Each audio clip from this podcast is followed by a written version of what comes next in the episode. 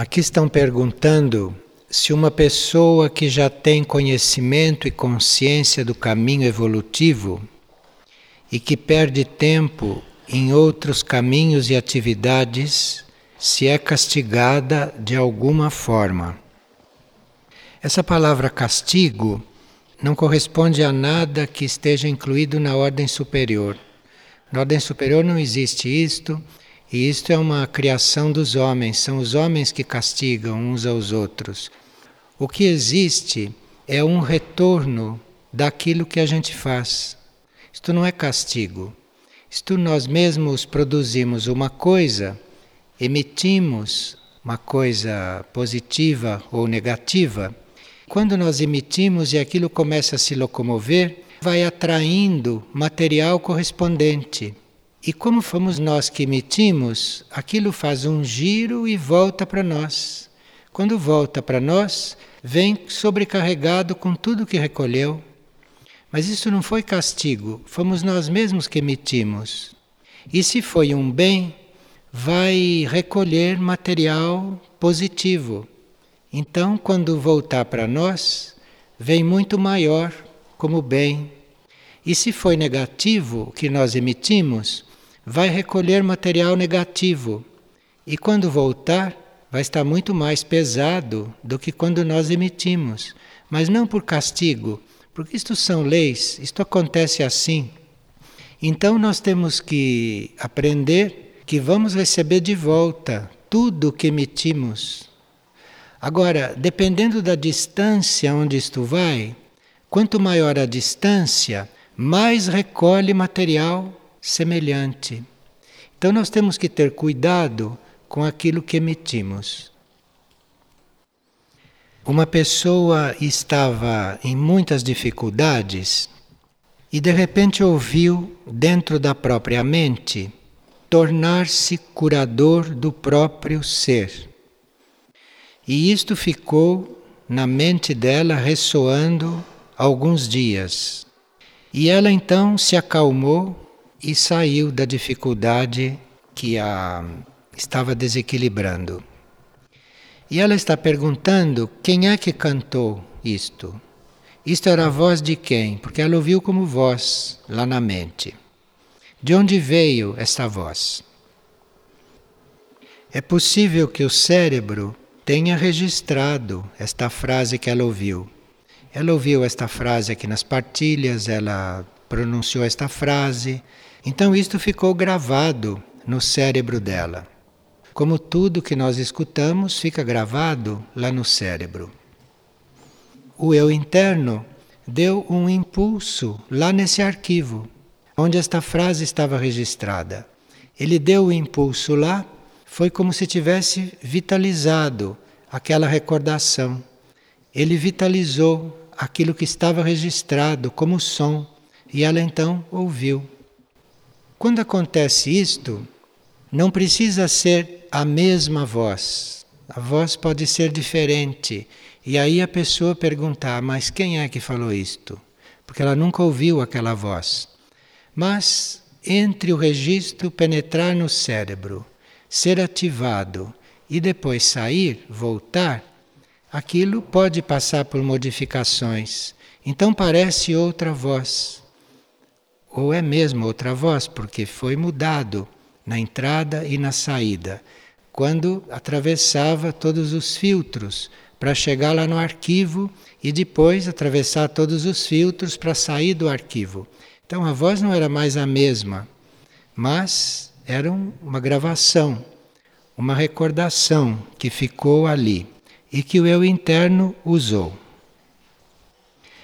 Vejam que também é importante a gente tomar cuidado com aquilo que escuta. Não é só cuidado com aquilo que emite, mas também com aquilo que escuta. Porque se você dá ouvido a certas coisas, assim fica gravado lá. E aquilo pode ser estimulado e pode voltar para você, porque você deu ouvido, você escutou. Certas coisas nós não podemos evitar de escutar. Mas no registrar, nós podemos reforçar, dependendo do ouvido que demos àquilo. Então imagine nós ficarmos tão atentos ouvindo coisas negativas. Pensa que discoteca nós fazemos lá no cérebro, que arquivo. E à medida que nós nos interessamos por aquilo que ouvimos, assim fica registrado, com mais ou menos potência. Então, quando nós falamos à toa, criamos um karma não só por falar à toa, mas criamos um karma por aquilo que ficou registrado no cérebro de quem ouviu. Porque se fomos nós que emitimos, nós ficamos responsáveis ou corresponsáveis por aquele registro que ficou lá e que vai agir no cérebro do indivíduo, no sistema de comunicações do indivíduo. E estas coisas podem se ativar não só quando a gente manda um estímulo, mas isto pode se ativar por um conjunto de circunstâncias das quais nós não temos consciência. E de nós mesmos, de nosso cérebro, começam a ser emitidas coisas que ficaram arquivadas e começam a ser emitidas até caoticamente. E isto tudo retornando para a nossa consciência de desperto e para a nossa memória. Por isso é que os instrutores insistem tanto em que a gente não participe de conversas negativas, que a gente não dê ouvido para coisas negativas. Não é só para coisas negativas, para coisas inúteis, para coisas supérfluas, que não têm utilidade, que não têm sentido. Porque tudo isto fica gravado, fica agindo, fica reagindo e quando esse material se acumula, quando esse material toma força, nós não podemos mais controlá-lo. Então este material começa a atuar sobre nós, coisas que nós ouvimos, que nós acolhemos, que nós aceitamos dar atenção. E estão pedindo também que a gente fale sobre a energia prana, que é muito conhecida pelos yogis, Outro dia perguntaram sobre a energia abril. E esses nomes que nós damos a certas qualidades de energia, isto são aspectos da energia única. Então, assim como o bril é um aspecto da energia única, prana também é um aspecto da energia única. Só que é um aspecto que representa outra coisa. Enquanto o bril representa a cura, é aquele setor da energia única que cura. O prana é aquele setor da energia una que nutre o nosso sistema energético. Então, da energia única vem este prana, vem esta qualidade que nutre o nosso sistema energético e também nutre vários reinos da natureza como energia, como sistema energético. E esse prana, que vem da energia única, portanto, que vem do universo, esse prana é transmitido para cada um de nós, para os nossos corpos, através do corpo etérico. A energia abril pode ser introduzida em nós por muitos planos e muitas tonalidades. Agora, o prana é mais material. O prana pode-se dizer que esteja até no ar. É mais material do que bril. E entra pelo etérico, entra pela nossa rede etérica. E esse prana, que é um princípio vital, que é uma energia vital, quando nós aprendemos a absorver bem este prana, que entra pelo corpo etérico. Quando nós absorvemos bem este prana e quando nós sabemos assimilar este prana, nós vamos precisar de menos alimento material, vamos precisar de menos alimentos. E dependendo de como recebemos este prana e de como assimilamos, então nós podemos estar, por exemplo, diante de uma pessoa muito vitalizada de prana, uma pessoa muito forte, uma pessoa muito sadia como energia. Mas nós podemos não assimilar bem aquilo. Podemos assimilar, mas podemos não assimilar. Então não basta que a gente receba o prana, porque nós recebemos o prana até respirando. Mas não basta receber só o prana. É preciso assimilar o prana. É preciso usá-lo, incorporá-lo, porque aí o alimento vai ser menos necessário. Ou à medida que os nossos corpos vão assimilando mais prana, nós vamos podendo diminuir a quantidade da alimentação. Então vocês veem que quando as pessoas mentalmente decidem fazer regimes, elas não sabem o que fazem, porque elas não se consultam primeiro, elas não observam se elas estão absorvendo prana que possa dispensar certo tipo de alimento mais pesado. Porque à medida que nós assimilamos o prana, certos alimentos mais densos nós podemos ir dispensando. Mas as pessoas que partem para eliminar estas coisas não pensam e não sabem se elas estão repondo isto com o prana assimilado. Então, quem prescreve regime para os outros, quem muda a alimentação das pessoas, teria que conhecer esta energia, teria que saber perceber qual é o estado prânico da pessoa em que estado que o corpo energético da pessoa está antes de prescrever um regime. Vocês ouviram falar em vários seres santos que pouco se alimentavam ou que quase nunca se alimentavam de coisas físicas, e esses eram os seres que sabiam assimilar este prana e que conviviam bem com este setor da energia.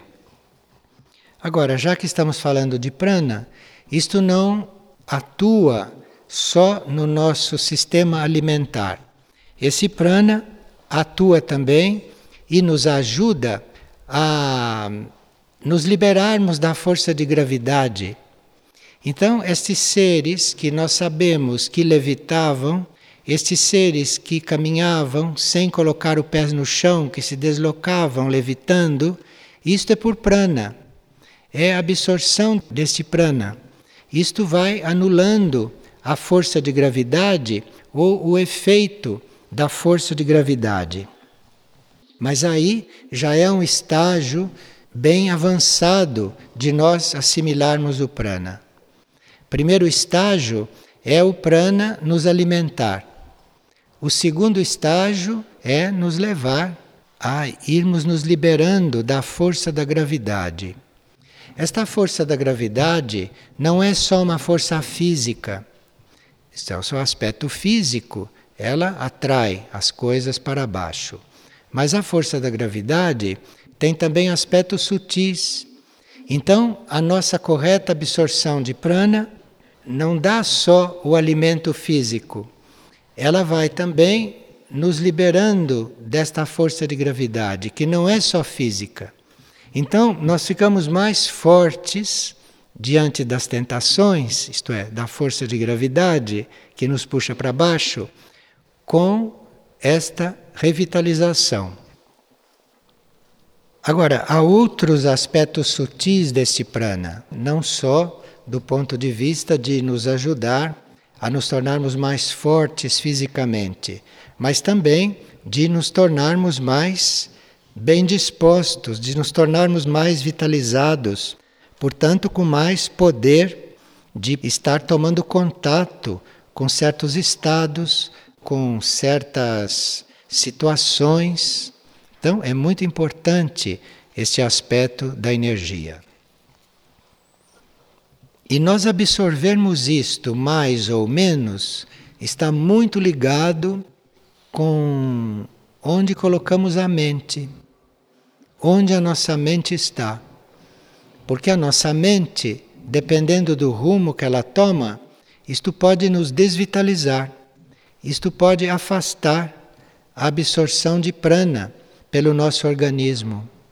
Então, se a nossa mente fica muito distraída ou fica muito atraída por níveis negativos, é como se a nossa capacidade de receber energia ficasse ocupada com aquilo que a mente está recebendo. Então, a quantidade de prana vai diminuindo nesta proporção e a vitalização positiva vai também diminuindo. E como se explica o fato de eu sentir que conheço muitas pessoas que nunca vi em vários lugares, principalmente aqui em Figueira? É que um grupo espiritual é formado de seres muito conhecidos entre eles. Ninguém é desconhecido um do outro em um grupo espiritual é que o conhecimento, os encontros e os relacionamentos não foram nesta vida, podem ter sido em vidas passadas. Mas um grupo espiritual é formado sempre de gente muito conhecida. É que, como não se conheceram nesta vida, pensam que são estranhos. Mas não pode acontecer que em um grupo espiritual entre algum estranho. São todos do mesmo grupo, todos conhecidos uns dos outros e às vezes muito bem conhecidos. Quando se forma um grupo espiritual, então a energia recolhe todo um grupo, um grupo que tem motivos para estar coligado espiritualmente, para estar coligado na mesma energia. Então recolhem seres que já passaram por muitas encarnações, que viveram muitos milênios, e aí se dá um impulso no grupo todo.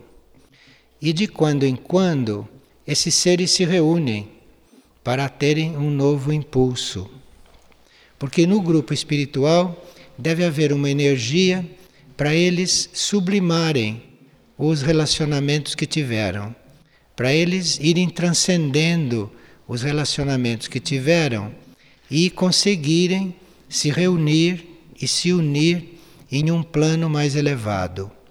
Então, é exatamente este antigo conhecimento entre todos é o que mantém a união e que mantém a confiança nesse processo. Então, cada vez que esses grupos se reúnem em alguma oportunidade, em alguma vida, acontece um impulso. Acontece um impulso mais forte que é dado a todos, é dado ao grupo. E isto é sempre também em função de se sublimar os relacionamentos humanos, mesmo grupais, para aqueles que estão mais abertos à transformação. E uma pessoa pergunta se uma pessoa que é bastante conectada se ela pode ficar dispensada de um recolhimento diário. O trabalho diário que se faz é para ou nós nos conectarmos, ou para nos alinharmos, ou para mantermos a nossa conexão, se ela já está feita. Porque uma conexão, ela, no princípio, pode não ser muito segura. Então, mesmo que o indivíduo já tenha uma certa conexão, é bom que ele faça um trabalho diário de recolhimento para confirmar isto e para ficar mais forte nesta conexão. Mas isso são coisas muito pessoais e com cada pessoa é diferente. Uma pessoa está perguntando qual é a diferença entre os conselhos e as linhagens. O que se chama de conselhos são entidades formadas por hierarquias, formadas por seres muito evoluídos, ou formados também por mônadas. Mas mônadas podem formar um conselho.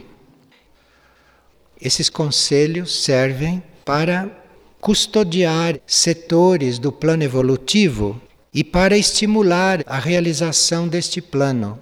Então, um conselho, ele conhece uma parte do plano que deve atuar em alguma área do universo, ele custodia este plano, ele guarda este plano, e ele estimula a sua realização. Então, se nós encontramos um conselho, ou se nós estamos lidando com algum conselho, ou se existe um conselho na nossa linha evolutiva, este conselho vai funcionar como um ponto de união entre nós e a fonte de onde vem o plano evolutivo. Então eu posso não conhecer o plano evolutivo, posso não ter oportunidade de ter contato com o plano evolutivo, posso desconhecer o plano evolutivo, se não fosse a presença dos conselhos. Os conselhos estão entre o plano e nós. E eles têm a forma de nos passar este plano, este propósito. Enfim, um conselho nos une internamente com o plano evolutivo, com o propósito que nós teríamos que manifestar. Esses conselhos ou estas entidades formadas por essas grandes consciências, elas têm acima delas um conselho mais amplo ou um conselho muito avançado, como possa ser um conselho solar ou um conselho galáctico. Isto então está em contato com a consciência que rege o universo, também, não só com o plano evolutivo. E há conselhos muito elevados que são os intermediários entre nós e o governo central do cosmos. E esses conselhos se coligam conosco ou fazem a ligação conosco segundo o plano que devemos cumprir. Então, esses conselhos nos ajudam ou se manifestam segundo a nossa tarefa dentro do plano evolutivo. Há tarefas no plano evolutivo que nós necessitamos dos conselhos para poder executá-las e para poder compreendê-las também, para poder perceber essas tarefas. Então, não há uma tarefa ampla e uma tarefa muito importante para o planeta ou para o sistema solar que não tenha um conselho para inspirar e para ajudar aqueles que devem cumpri-la. Então, o conselho não é uma entidade executiva, isto não é uma consciência executiva. Executivos são aqueles abaixo dos conselhos. E os conselhos então vão ajudar aqueles seres a executarem o que tiverem que executar. Além disto, um conselho mantém focalizada a visualização do plano. Ele fica focalizando o trecho do plano evolutivo de forma que aquilo vá se tornando nítido, de forma que aquilo tenha condições de se materializar. Então, um conselho tem uma base contemplativa muito forte, porque ele tem que manter a visualização do plano, para que o plano se mantenha nítido para nós todos, ou para aqueles que devem captá-lo.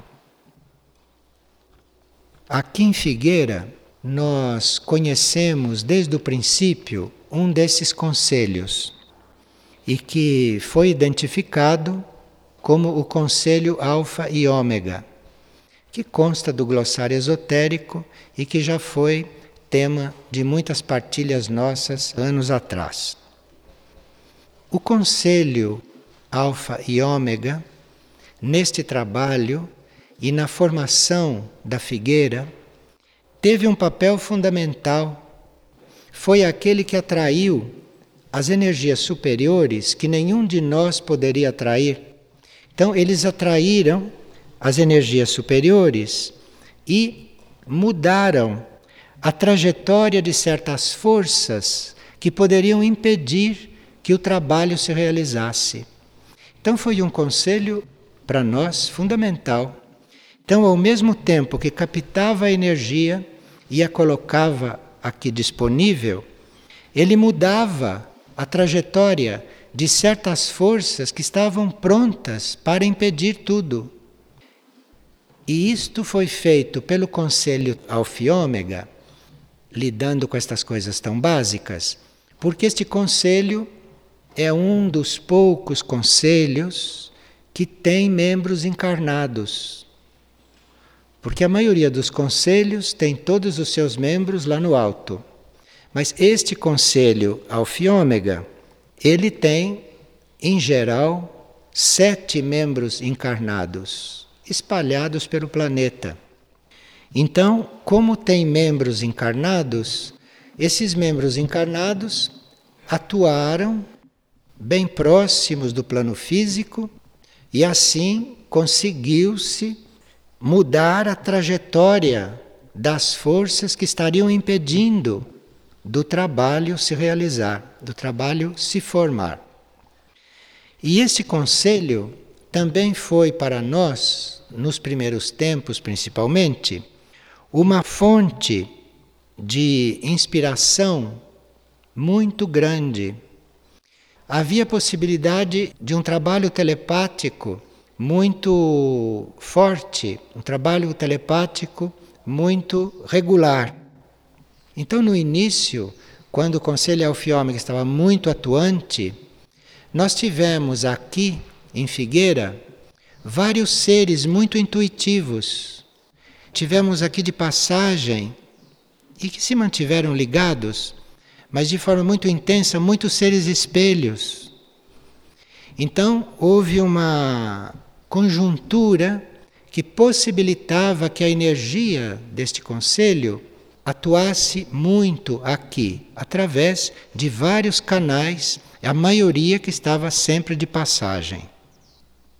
E este conselho também, a energia deste conselho, assumiu a proteção de tudo aquilo que se materializava aqui então era como se tudo que fosse se manifestando, a energia deste conselho ficasse cobrindo, envolvendo, para que tudo fosse muito protegido. E com isto, deu a possibilidade de haver aqui um trabalho de estimulação em nível de espelhos. Espelhos quer dizer comunicação cósmica. Então houve a possibilidade de espelhos dos centros intraterrenos poderem estar de uma certa forma representados aqui, com prolongamentos aqui. E isto estimulou a formação de núcleos de espelhos em diferentes áreas aqui no plano interno, no plano sutil. E além de ter colocado aqui a semente do trabalho dos espelhos, colocou aqui a energia e a possibilidade de se funcionar como centro de resgate. Os membros deste conselho são doze. E esses doze membros trabalham em sintonia tanto com o Conselho de Mistlitlã, que é o centro principal do planeta, como também trabalham em sintonia com o Conselho de Erques. Então, por isso que havia muitas pessoas da Argentina aqui no começo, porque é um conselho que trabalha com o Conselho de Erques, com o Conselho de Mistlitlã e dos sete membros que se encontravam no plano material naquela época, havia um que estava em muito contato conosco, inclusive fisicamente nos primeiros meses. Nesse momento em que nós compreendemos muitas coisas, em que as pessoas intuíam estas coisas e nós pudemos então ir compreendendo onde estávamos, o que estávamos fazendo, o plano evolutivo para o trabalho. Então, acabamos por reconhecer e acabamos por perceber a ajuda não só deste conselho Alfa e Ômega, Mas quando o único representante que estava no plano físico desencarnou, saiu do plano físico, imediatamente nós sentimos um contato mais próximo com o Conselho de Mirnajá, com o Conselho do Centro Intraterreno de Mirnajá. Então, este Conselho Alfa Ômega nos adestrou, abriu os caminhos, fez a ligação, até que este Conselho de Mirnajá pudesse estar bem mais próximo, bem mais coligado. E aí, tendo entrado a energia de Mirnajad tão diretamente e de forma tão firme, para nós não, porque estava desde o princípio, mas foi ficando clara para nós. Então, nós começamos a ter isto tudo muito mais familiarmente nos nossos planos internos. E aí, por tudo isto, vocês viram que nós tivemos vários anos praticamente sem dificuldades. Não houve nenhuma dificuldade desde o princípio. Mas nós teríamos que ter a compreensão e teríamos que ter a gratidão pelos conselhos. A gratidão de saber por que que isto sempre decorreu tão harmoniosamente, Todas essas características dos grupos terrestres não chegaram a impedir que as coisas se fizessem como estava no plano. Isto é a presença dos conselhos. Isto é a energia dos conselhos. Isto é o conselho no ar. Estes conselhos de Mirnajad. E este conselho de Mirnajad, como o espelho de Mirna Jade, isto é algo que está muito mais disponível, muito mais próximo do que nós possamos imaginar. Mas aí nós teríamos que ter uma atitude interna de maior atenção para com estas coisas. Parece que em certos momentos a atividade externa e a atividade prática avança um pouco além daquilo que deveria avançar.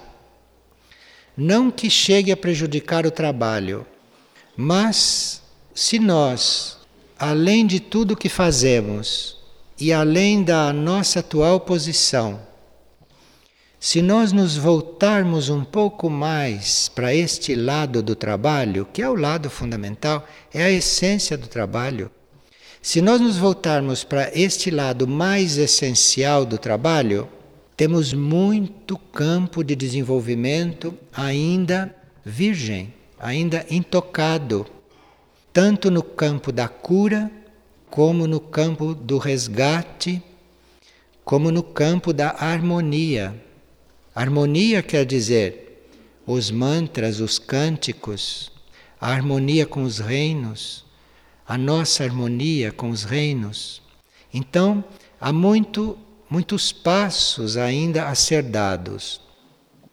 Então, existe este tema dos espelhos, por exemplo, de Mirnajá, existe este tema dos conselhos, do conselho de Mirnajá, das funções do Conselho de Mirnajá. Existem esses temas que hum, poderão estar na nossa consciência tanto ou mais como está na nossa consciência aqui o tema dos plantios, o tema da manutenção, o tema dos estudos, todas estas coisas materiais. Esses temas deveriam estar na nossa consciência e no nosso dia a dia em maior proporção então há muitos passos a serem dados. E a pessoa tinha perguntado o que são os conselhos e o que são as linhagens. As linhagens são as sete linhas de expressão que nós temos na, na vida manifestada.